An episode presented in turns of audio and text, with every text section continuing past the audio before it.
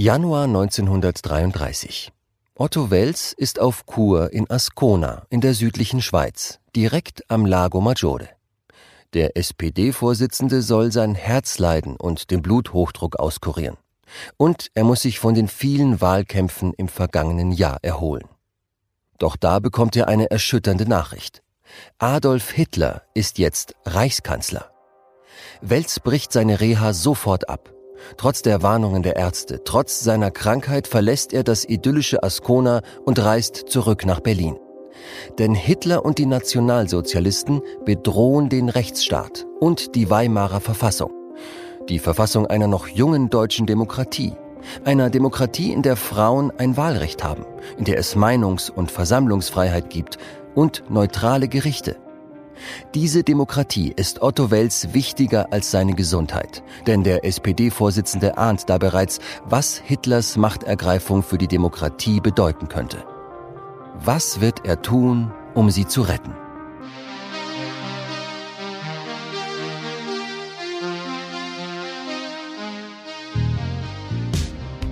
Das ist Dein gutes Recht, der Podcast der Bayerischen Landeszentrale für politische Bildungsarbeit. Wir fragen uns, welche Geschichten stecken hinter unseren Grundrechten? Und wer hat unsere Gesetze zu dem gemacht, was sie heute sind? Das ist Folge 2. Für den Rechtsstaat.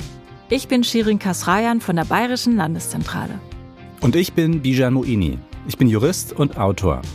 Heute erzählen wir die Geschichte eines Mannes, der die Demokratie bis zuletzt vor Hitler und den Nationalsozialisten verteidigt hat. Ein Mann, dessen Rede vom 23. März 1933 in die Geschichte eingehen sollte, nämlich als die letzte freie Rede in einem deutschen Parlament für viele dunkle Jahre. Sein Name ist Otto Wels. Otto Wels wird am 15. September 1873 in Berlin geboren. Da ist Deutschland noch das Deutsche Kaiserreich mit einem Kaiser an der Spitze. Seine Eltern betreiben eine Gastwirtschaft. Dort trifft der kleine Otto das erste Mal auf SPD-Mitglieder. Er lernt die ganz Großen der Partei kennen. Leute wie August Bebel oder Wilhelm Liebknecht. Und er lauscht den Gesprächen im Hinterzimmer. Mit 14 Jahren weiß Otto Wels, er ist Sozialist. Nach der Schule macht Otto Wels eine Ausbildung zum Tapezierer, heiratet, bekommt zwei Söhne. Nach dem Militärdienst geht er in die Politik. Der Politiker Otto Wels hat einen buschigen Schnauzer und dichtes schwarzes Haar. Er trägt einen feinen Anzug mit Fliege oder Krawatte.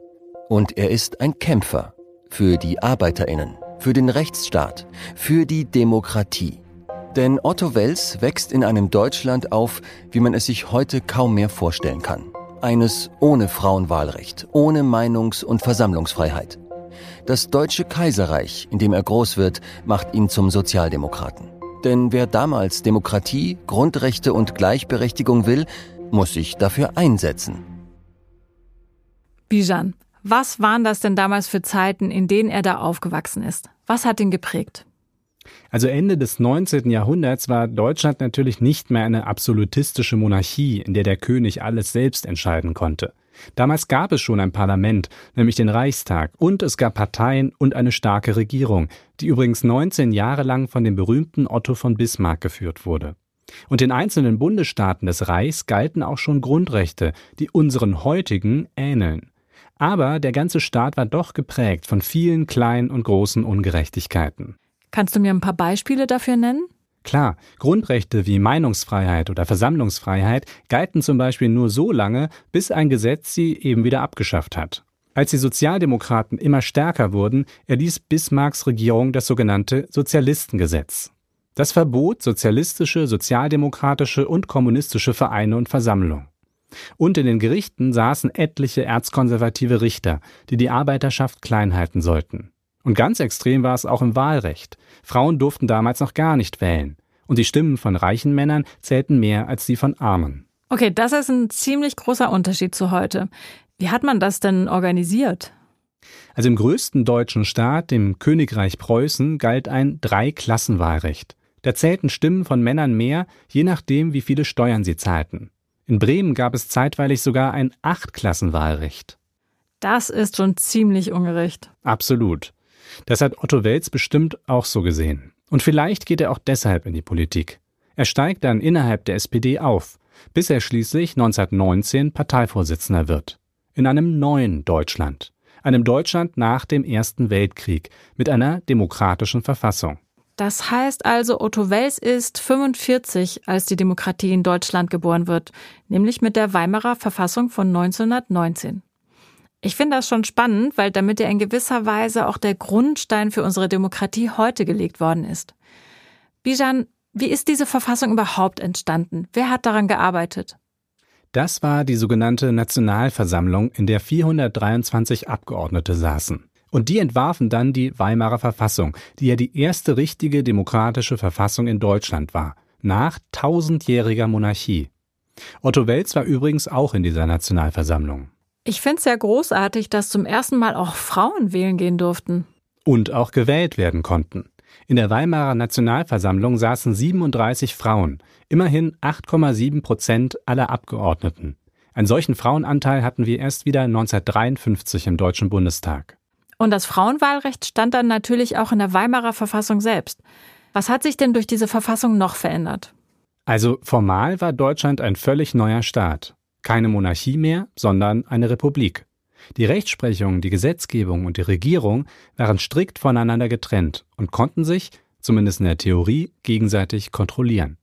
Und es galt ein langer Katalog an Grundrechten, der es dem Parlament untersagt hat, mit Gesetzen wie dem Sozialistengesetz einfach so, also aus politischen Gründen, die Versammlungs- und Vereinigungsfreiheit abzuschaffen. Die Weimarer Republik war auf dem Papier also ein Rechtsstaat. Was macht denn eigentlich einen Rechtsstaat aus? Ein Staat wird dadurch zum Rechtsstaat, dass er Willkür verhindert. Willkür bedeutet, dass die Menschen in Machtpositionen, also zum Beispiel Minister oder Richter, entscheiden, wie sie wollen, welche Steuern sie erheben, was sie mit dem Geld tun, wer für was ins Gefängnis muss und so weiter. Im Rechtsstaat ist diese Macht an das Recht gebunden. Und es gibt feste Regeln, wie das Recht entsteht und wie Recht gesprochen wird. Und dann gibt es noch unveräußerliche Rechte, also Grundrechte, die dem Recht selbst Grenzen setzen. Formal betrachtet war die Weimarer Republik also ein Rechtsstaat. Du betonst das formal. Warum? Naja, weil es eine Sache ist, ob der Rechtsstaat auf dem Papier steht und nochmal eine ganz andere, ob er auch gelebt wird, so wie bei uns in der Bundesrepublik. Heute sind praktisch alle Menschen in hohen Ämtern von Demokratie, Rechtsstaat und Menschenrechten überzeugt. Und in der Weimarer Republik war das eben noch anders. Genau. Die Justiz zum Beispiel war immer noch extrem konservativ und verurteilte linke Politiker zu hohen Strafen, während rechte Straftäter überhaupt nicht oder nur mit geringen Strafen belangt wurden. Und auch im Recht selbst gab es weiterhin viele Ungerechtigkeiten, zum Beispiel die Diskriminierung von Frauen, über die wir in Folge 5 noch sprechen werden. Heißt das denn, die Gerichte haben das Recht einfach ignoriert?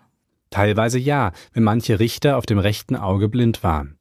Aber es gab auch das umgekehrte Phänomen, dass sich Behörden und Gerichte viel zu penibel an das geschriebene Recht hielten und die Werte, die eigentlich dahinter stehen, ignorierten.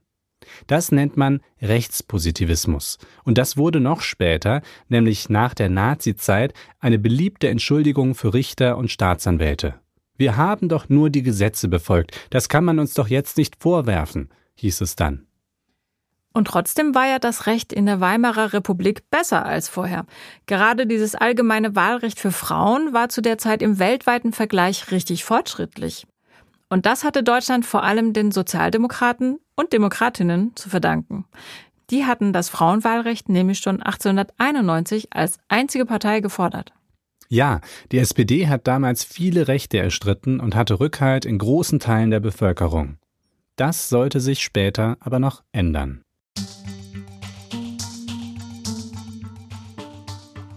13. März 1920. In den nächsten 100 Stunden wird sich entscheiden, ob die junge Weimarer Republik überleben oder sterben wird. Denn ihre Gegner marschieren in den frühen Morgenstunden durch das Brandenburger Tor und besetzen das Regierungsviertel. Auf ihren Helmen tragen manche Hakenkreuze. Sie unterstützen die Weimarer Republik nicht. Sie wollen keine Demokratie. Sie wollen in Berlin die Regierung übernehmen und nehmen dafür auch einen Bürgerkrieg in Kauf. Es sind vor allem Leute aus der Reichswehr und Mitglieder der alten Armee, also noch aus der Zeit des Deutschen Kaiserreichs. In der Nacht zum 13. März 1920, als sich die Aufständischen dem Regierungsviertel nähern, beruft der Reichswehrminister der Weimarer Republik eine Krisensitzung ein. Doch die Reichswehr, also die aktuelle Armee, verweigert der Regierung ihre Unterstützung. Ihre Begründung? Truppe schießt nicht auf Truppe. Gegen 6.15 Uhr steigen Reichspräsident Ebert und einige Minister in Limousinen und fliehen aus Berlin. Knapp zehn Minuten später ist das Regierungsviertel besetzt. Die Sozialdemokratinnen sehen nur einen Ausweg, den Generalstreik. Ganz vorne mit dabei ist Otto Wels, der mit dazu aufruft, die Arbeit niederzulegen. Es ist einer der größten Generalstreiks der deutschen Geschichte. Um die 12 Millionen Menschen legen ihre Arbeit nieder. In Berlin gibt es kein Gas, kein Wasser, keine Elektrizität mehr. Das Licht ist aus, die Telefone stehen still, die Post wird nicht verteilt, die Eisenbahn fährt nicht. Die Befehle der Demokratiefeinde kommen deswegen auch nicht über das Berliner Regierungsviertel hinaus. Nach vier Tagen ist der nach einem seiner Anführer benannte Kapp-Putsch gescheitert. Der Generalstreik rettet die junge Demokratie.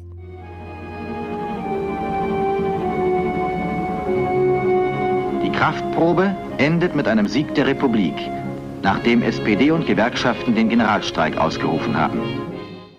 Das ist also gerade noch mal gut gegangen. Stimmt, aber die nächsten Krisen lassen nicht lange auf sich warten. Und die verheerendste war wohl die Weltwirtschaftskrise 1929. Angefangen in den USA wirkt sie sich auf Deutschland besonders stark aus. Der 24. Oktober 1929, der schwarze Donnerstag an der New Yorker Börse. Der Zusammenbruch der Börsenkurse leitet eine weltweite Wirtschaftskrise ein. Geschäfte müssen schließen. Die Arbeiter wehren sich gegen Lohnkürzungen. Deutschland wird von der Weltwirtschaftskrise besonders rasch und hart erfasst. Immer mehr Menschen verlieren Arbeit und Brot. Die Menschen sind richtig unzufrieden. Viele von ihnen sind sogar extrem wütend. Das macht es für den Staat natürlich schwierig. Und auch in der Gesellschaft gibt es Spannungen. Ja, und dazu kommt die Niederlage Deutschlands im Ersten Weltkrieg. Das war für viele eine Demütigung. Die junge deutsche Demokratie hatte von Beginn an nicht viele Fans. Und jetzt verliert sie weiter an Rückhalt, denn eine Regierung nach der anderen scheitert. Diese Stimmung macht sich eine Partei besonders zunutze, die NSDAP, die Partei von Adolf Hitler. Die gewinnt damals immer mehr Wählerstimmen. Und was haben Otto Wels und seine Partei in dieser Zeit gemacht? Die SPD gründet, zusammen mit anderen Demokratinnen, im Dezember 1931 die Eiserne Front. Das ist ein Bündnis, um die Demokratie und die Weimarer Verfassung zu verteidigen. Eine Kampfansage an den Nationalsozialismus. Otto Wels organisiert das Bündnis auch mit. Aber die Arbeitslosenquote steigt weiter. Immer mehr Firmen werden stillgelegt, Banken brechen zusammen und die Menschen werden immer ärmer. Die Nationalsozialisten nutzen das aus. Die Todfeinde der Republik, die Nationalsozialisten, wollen nun aufs Ganze gehen. Aber dann, im November 1932, verlieren Hitler und die NSDAP Stimmen. Viele Stimmen. Das beschäftigt auch den späteren Reichspropagandaminister Josef Goebbels. In der Wahlnacht trägt Goebbels in sein Tagebuch ein, jede neue Meldung bringt eine neue Niederlage. Im Ergebnis haben wir 34 Mandate verloren. Otto Welz und die SPD glauben, Jetzt haben sie Hitler und die Nationalsozialisten besiegt. Aber das ist nicht alles. Auch die Arbeitslosenquote steigt endlich nicht mehr weiter. Es scheint bergauf zu gehen. Otto Welz fährt also erstmal nach Ascona in die südliche Schweiz zur Reha. Das haben wir ja ganz am Anfang der Folge schon gehört. Entgegen seinen Erwartungen wurde Hitler ja dann am 30. Januar 1933 zum Reichskanzler ernannt. Und Otto Wels reist überstürzt nach Berlin ab. Wie will Wels jetzt Hitler aufhalten? Tja, das ist wirklich keine einfache Aufgabe. Die Nationalsozialisten haben zwar viele Stimmen verloren, aber sie sind trotzdem noch die stärkste Kraft im Parlament. Hitler wird also Reichskanzler und als erstes löst er den Reichstag auf und ordnet Neuwahlen an. Er hofft, dass die NSDAP genug Stimmen bekommt, um alleine zu regieren. Die Auflösung des Reichstags, die Neuwahlen, das ist ja alles nicht ganz so, wie Wahlen und Regierungsbildung eigentlich verlaufen. Könnte man sagen, dass die Weimarer Republik schon im Jahr 1932 und 33 kein Rechtsstaat mehr war? Jein. Die Verfassung galt schon noch, es hielten sich auch alle an sie. Doch die Ausnahmen, die sie möglich machte, wurden einfach zur Regel. Ständig wechselten die Regierungen, die dann aber keine Mehrheiten im Reichstag hatten und so keine Gesetze beschließen konnten. Es herrschte gesellschaftliches und politisches Chaos, und in diesem Chaos verlor das Recht immer mehr seine Kraft. Und das wusste Hitler auszunutzen. Am 27. Februar 1933 ist es ruhig im Reichstagsgebäude. Gegen 21 Uhr geht zufällig ein Student am Gebäude vorbei. Er hört Glas splittern und sieht ein Licht. Eine Fackel? In der Ferne kann er eine schemenhafte Gestalt erkennen. Er ruft die Polizei. Dann sieht er Feuer. Es kommen immer mehr Leute und schauen zu, wie das Reichstagsgebäude vor ihren Augen brennt. Immer mehr Menschen rufen bei der Polizei und der Feuerwehr an. Am Ende versucht fast die ganze Berliner Feuerwehr, die Flammen zu löschen. Aber das Herzstück, der Plenarsaal, ist nicht mehr zu retten. Nur einen Tag nach dem Reichstagsbrand am 28. Februar 1933 erlässt die nationalsozialistische Regierung die nächste Notverordnung. Die Notverordnung zum Schutz von Volk und Staat, die sogenannte Reichstagsbrandverordnung. Reichspräsident Paul von Hindenburg unterschreibt. Diese Verordnung radiert sämtliche Bürgerrechte aus. Bijam, was bedeutet das konkret für die Bürgerinnen und Bürger der Weimarer Republik? Nun ja, mit der Reichstagsbrandverordnung war es dem Staat plötzlich möglich, Grundrechte wie die Meinungsfreiheit oder das Versammlungsrecht einzuschränken. Menschen konnten ohne gerichtliche Überprüfung festgenommen, ihre Wohnung durchsucht oder Eigentum einfach beschlagnahmt werden. Der Schutz der Grundrechte ist also erst einmal weg. Nach 14 Jahren Weimarer Republik. Man könnte sagen, Rechtsstaat und Demokratie hängen zu der Zeit nur noch am seidenen Faden, oder? Ja, total. Und dieser Faden, der sollte mit dem Ermächtigungsgesetz vom 24. März 1933 endgültig reißen. Es ist Ende März 1933. Der Entwurf für das Ermächtigungsgesetz steht. Sein voller Name lautet Gesetz zur Behebung der Not von Volk und Reich. Und es ist kurz, nur ungefähr zehn Sätze in fünf Artikeln. Umso größer sind seine Auswirkungen. Mit dem Ermächtigungsgesetz kann die Regierung in Zukunft ohne das Parlament Gesetze erlassen, sogar wenn sie eigentlich der Verfassung widersprechen. Auch der Präsident muss neue Gesetze dann nicht mehr gegenzeichnen. Die ganze Macht soll beim Reichskanzler liegen. Bei Adolf Hitler. Bevor das Gesetz verabschiedet wird, muss der Reichstag zustimmen. Hitler braucht eine Zweidrittelmehrheit. Seine NSDAP hat bei der Neuwahl am 5. März aber nur knapp 44 Prozent bekommen, trotz Terror und Wahlkampfspenden aus der Industrie. Hitler braucht also unbedingt weitere Stimmen von der DNVP, der anderen nationalkonservativen Partei im Reichstag. Und aus der Opposition, einer Opposition, deren Mitglieder teilweise, auch wegen ihm, in Gefängnissen sitzen, in Folterkellern, in frühen Konzentrationslagern. Lass uns hier mal kurz reingehen. Wie viele Abgeordnete sind denn eigentlich noch da, um für oder gegen das Gesetz abzustimmen? Also der Reichstag hat zu der Zeit eigentlich um die 650 Abgeordnete. Und die SPD zum Beispiel ist damals nach der NSDAP die stärkste Partei mit 120 Abgeordneten. Aber zur Abstimmung können nur 94 kommen. Später heißt es im Abstimmungsprotokoll, dass sie krank oder unentschuldigt waren. Einer, der gefehlt hat, liegt an diesem 23. März aber zum Beispiel im Krankenhaus, weil SA und SS-Männer ihn zusammengeschlagen haben. Und Abgeordneten der Kommunistischen Partei wurden einfach die Mandate entzogen, weil sie angeblich für den Reichstagsbrand verantwortlich seien. Andere sind untergetaucht. Viele PolitikerInnen haben also unfreiwillig gefehlt. Und das ist ja auch schon gar keine freie Abstimmung mehr. Ich meine, die Abgeordneten der Opposition überlegen sich ja dann auch zweimal, wie sie abstimmen, wenn sie für ihre Entscheidung vielleicht verprügelt werden oder ins Gefängnis kommen können. Oder noch Schlimmeres, natürlich. Es gibt Bilder und Aufnahmen von damals, die zeigen, wie bedrohlich die Situation war. Da stehen uniformierte SA-Leute überall verteilt im Saal. In solch einer Atmosphäre kann von der Freiheit des Mandats, wie es zu einer Demokratie gehört, keine Rede mehr sein. Und wie war die Stimmung in der SPD so kurz vor der Abstimmung? Die SPD weiß ja in dem Moment, dass sie das Ermächtigungsgesetz nicht alleine verhindern kann. Und klar, viele SPD-Abgeordnete fragen sich dann natürlich, ob es dann überhaupt einen Sinn hat, sich den Nationalsozialisten in den Weg zu stellen. Es gibt sogar das Gerücht, dass die Nationalsozialisten die SPD-Abgeordneten alle zusammen festnehmen oder erschießen würden. Das heißt, die haben wirklich um ihr Leben gefürchtet. Und trotzdem, trotz der Drohungen, der Gerüchte, der Einschüchterung, die SPD will geschlossen gegen das Ermächtigungsgesetz stimmen. 23. März 1933. Die Abgeordneten sollen über das Ermächtigungsgesetz entscheiden. Über Leben oder Tod der Demokratie. Die Abstimmung findet in der Berliner Krolloper statt, denn vom Plenarsaal ist nach dem Reichstagsbrand nicht mehr viel übrig.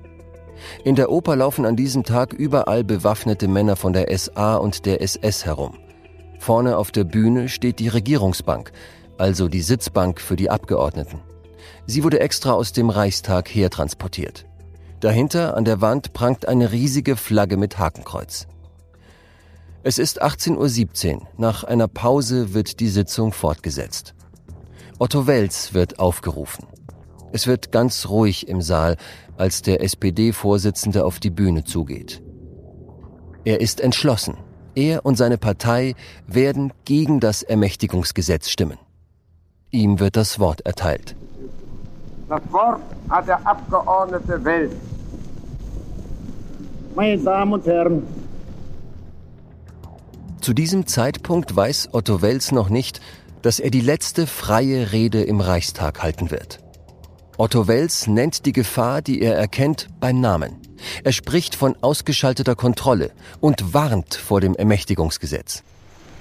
niemals noch seit es einen deutschen Reichstag gibt, ist die Kontrolle der öffentlichen Angelegenheiten durch die gewählten Vertreter des Volkes in solchem Maße ausgeschaltet worden, wie das jetzt geschieht. Und wie das durch das neue Ermächtigungsgesetz noch mehr geschehen soll. Und ein Satz dieser Rede sollte in die Geschichte eingehen. Otto Wels zeigt darin seinen Kampfgeist. Freiheit und Leben kann man uns nehmen, die Ehre nicht.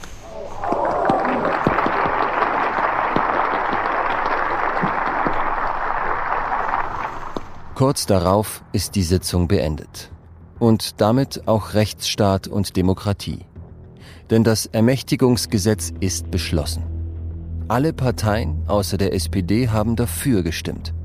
Die Demokratie hat sich selbst abgeschafft. Deutschland ist eine Diktatur. Eine Diktatur ist ja quasi das Gegenteil einer Demokratie. Genau. Die Macht geht nicht mehr vom Volk aus, sondern nur von einer Gruppe von wenigen Leuten oder auch einer einzigen Person. Und die herrscht über alle anderen und sagt ihnen, was sie zu tun oder zu lassen haben. Die Grundrechte, also persönliche Freiheiten wie die Meinungsfreiheit, sind dann stark eingeschränkt oder gelten einfach überhaupt nicht mehr. Du hast ja jetzt in dieser Folge schon ein paar Grundrechte genannt, aber was genau zählt denn alles zu Grundrechten? Über die politischen Grundrechte haben wir tatsächlich schon kurz gesprochen. Die Meinungsfreiheit, die Versammlungsfreiheit, die Vereinigungsfreiheit. Daneben gibt es persönlichere Rechte, wie das Recht auf Leben und körperliche Unversehrtheit oder den Schutz vor willkürlichem Freiheitsentzug. Und es gibt ein Grundrecht auf Gleichbehandlung. Und woher kommen diese Grundrechte? Die haben sich die Menschen erkämpft. All diese und weitere Rechte sind vorstaatlich. Sie stehen uns also zu, weil wir Menschen sind. Zu einem Grundrecht werden sie dadurch, dass der Staat sie anerkennt, also sie achtet und sogar schützt. Jetzt haben ja auch gar nicht so wenige Menschen während der Corona-Pandemie zum Beispiel behauptet, die Grundrechte seien abgeschafft und wir würden wieder in einer Diktatur leben. Was natürlich totaler Quatsch ist. Denn die Grundrechte galten auch in der Pandemie, nur waren sie zugunsten des Schutzes vor Erkrankungen und Tod stark eingeschränkt. Die Gerichte waren aber trotzdem sehr aktiv und haben ungerechtfertigte Freiheitsbeschränkungen zurückgefahren. Vor allem aber sind alle Gesetze und Verordnungen, die uns das Leben schwer gemacht haben, wieder aufgehoben worden, als die Pandemie vorbei war. Genau so funktioniert eine Demokratie in der Krise. Apropos Krise, zurück zu Otto Wels. Wie ging es mit ihm weiter, nachdem das Ermächtigungsgesetz in Kraft getreten war? Also ungefähr drei Monate nach der Abstimmung wird erstmal die SPD verboten. Das heißt, sie sei staats- und volksfeindlich. Viele SPD-Abgeordnete, die gegen das Ermächtigungsgesetz gestimmt haben, fliehen ins Ausland, auch Otto Wels. Andere müssen in Haft oder in Zuchthäuser und bezahlen für ihren Widerstand teils mit ihrem Leben. Wels versucht auch aus dem Exil heraus weiter gegen Hitler und die Nationalsozialisten zu kämpfen. Er baut dazu in Prag die Exilorganisation der SPD auf. Später geht er dann nach Paris. Dort stirbt er im September 1939. Otto Wels erlebt also gar nicht mehr, wie Deutschland nach dem Ende des Zweiten Weltkriegs noch einmal versucht, eine demokratische Verfassung zu erarbeiten. Was ich mich jetzt noch frage, nach allem, was in Deutschland in der NS-Zeit passiert ist, ist es nicht eine logische Konsequenz, dass wir heute in einem Rechtsstaat leben, in dem Grundrechte so ein wichtiges Gut sind? Nein, eine logische Konsequenz ist das nicht. Man darf nicht vergessen, dass aus der Asche des Dritten Reichs zwei deutsche Staaten hervorgegangen sind. Die Bundesrepublik Deutschland entwickelte sich zu einer rechtsstaatlichen Demokratie, während die Deutsche Demokratische Republik, also die DDR, gerade keine Demokratie war, in der die Menschenrechte galten. Was haben wir also aus den Jahren zwischen 1933 und 1945 vielleicht auch für unser Recht heute gelernt? Eine ganz zentrale Lehre steht im allerersten Satz des Grundgesetzes. Die Würde des Menschen ist unantastbar. Das ist quasi der Gegenentwurf zur Entmenschlichung, die unter den Nazis so große Gruppen der Bevölkerung betroffen hat.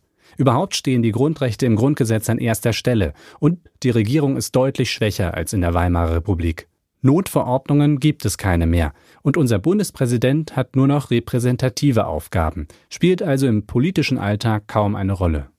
Und dann gibt es ja noch das Bundesverfassungsgericht, das kontrolliert, ob unsere Grundrechte eingehalten werden.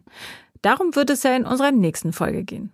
Was mich jetzt noch beschäftigt, gibt es was, was uns heute wirklich davor bewahrt, nochmal in eine Diktatur abzudriften? Ganz ehrlich, letztlich ist es vor allem der Glaube daran, dass Rechtsstaat und Demokratie besser sind als Willkür und Diktatur. Das Recht kann aber zwei Dinge tun. Es kann einen Rahmen für die Gesellschaft setzen, der funktioniert und der dadurch den Glauben an das Recht stärkt. Und es kann den Aufstieg von Diktatoren erschweren, indem es hohe Hürden für den Umbau des Staates errichtet. Ein großes Problem der Weimarer Republik war es, dass Hitler bis zum Schluss behaupten konnte, doch nur die Mittel einzusetzen, die die Verfassung ihm gab. So einfach würde es unsere Verfassung heute, das Grundgesetz, einem Menschen wie ihm nicht mehr machen. Das war Folge 2 von Dein gutes Recht, dem Podcast der Bayerischen Landeszentrale für politische Bildungsarbeit. Alle Infos und weiterführenden Links packen wir euch natürlich in die Show Notes. Wir haben in diesem Podcast Archivmaterial verwendet. In den Show Notes findet ihr auch eine Liste der dazugehörigen Quellen. Dein gutes Recht ist eine Produktion von Ikone Media im Auftrag der Bayerischen Landeszentrale für politische Bildungsarbeit. Die Idee zum Podcast basiert auf dem Buch Unser gutes Recht von mir, Bijan Moini. Ich bin Shirin Kasrayan und sage Danke fürs Zuhören und bis zum nächsten Mal.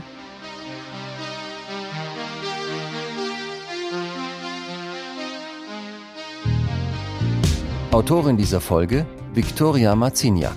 Redaktion Cornelia Neumeier und Nelly Ritz. Sprecher Lorenz Schuster. Produktion Tino Keck. Cover Christian Bullmann.